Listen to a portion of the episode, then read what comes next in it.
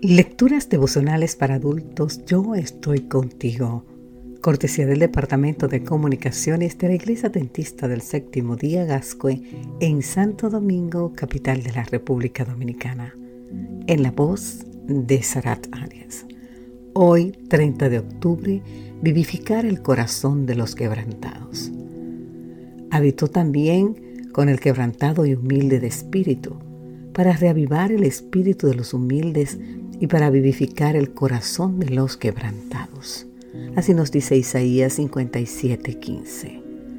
La entrada del pecado a nuestro mundo introdujo una nueva palabra al vocabulario humano, dolor.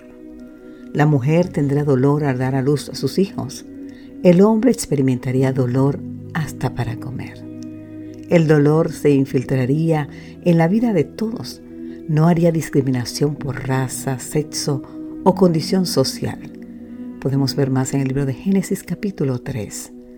Job se lamentaba de haber recibido meses de engaño y noches de infierno. Así nos dice Job 7.3. Y esto no se limita a lo físico. Por ejemplo, Nehemías, a pesar de tener un buen estado de salud, tenía un quebranto de corazón, como vemos en Jeremías 2.2. Quizá esa ha sido tu experiencia a lo largo de este año. Meses de dolor, de angustia, de oscuridad, de corazón partido en mil pedazos. Meses que te han arrebatado el sentido de la vida. No obstante, piensa en la respuesta a esta pregunta. ¿Acaso no podrían ser meses en los que el dolor te hizo más fuerte? ¿No podrían esas noches oscuras ayudarte a construir una base más sólida para tu vida y tu fe? Brian Nayest escribe una declaración que nos ayuda a poner en perspectiva el valor del dolor para nuestra vida. Es un fenómeno del cual tanta gente habla, pero tan pocos pueden explicar del todo. El catalizador que te rompe en pedazos, dejándote totalmente expuesto. El fondo sobre el cual, después de haberlo tocado, construyes el resto de tu preciosa vida.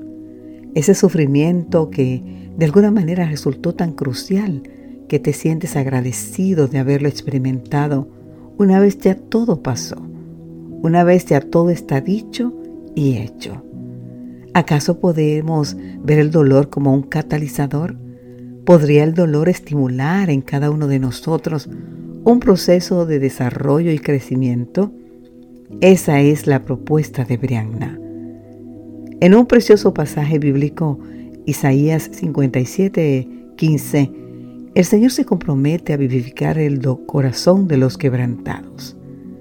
¿Tienes el corazón quebrantado a causa de tu dolor?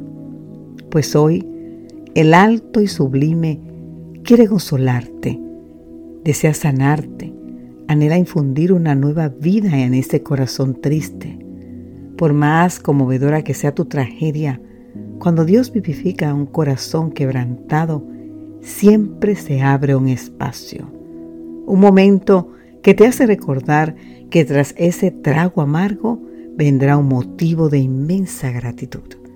Que Dios hoy te bendiga en gran manera, querido amigo, querida amiga, y recuerda que no estás solo.